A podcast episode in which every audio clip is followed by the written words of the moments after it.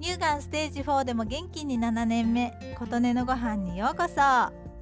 先日知り合いが私の好きそうなものを詰め合わせて送ってくださいました。本当にありがたい。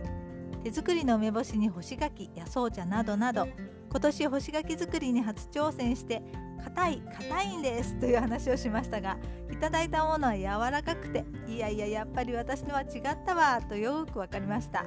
市販品を買って確かめなくてはと言っていましたが市販品を買わずに確かめられました。これぞ熟年の技ですね。来年はもっとこまめに揉み込んでいただいた干し柿の柔らかさ目指して再トライしようと思いました。野草茶は2種類あり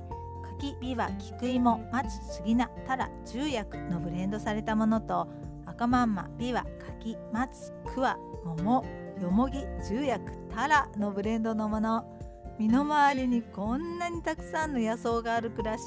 いいですよね。重薬というのは初めて聞きましたが徳民の茎や葉を乾燥させたものとのことです。最近地元の農家さんの野草茶を楽しんでいることや干し柿作りにトライしている話はしていませんでしたが測ったように届けられた自然からの贈り物こういうことってあるんですよね。思いが引き寄せられるみたいな。この方は地元の方々と自分たちで食べる分のお米も手植えで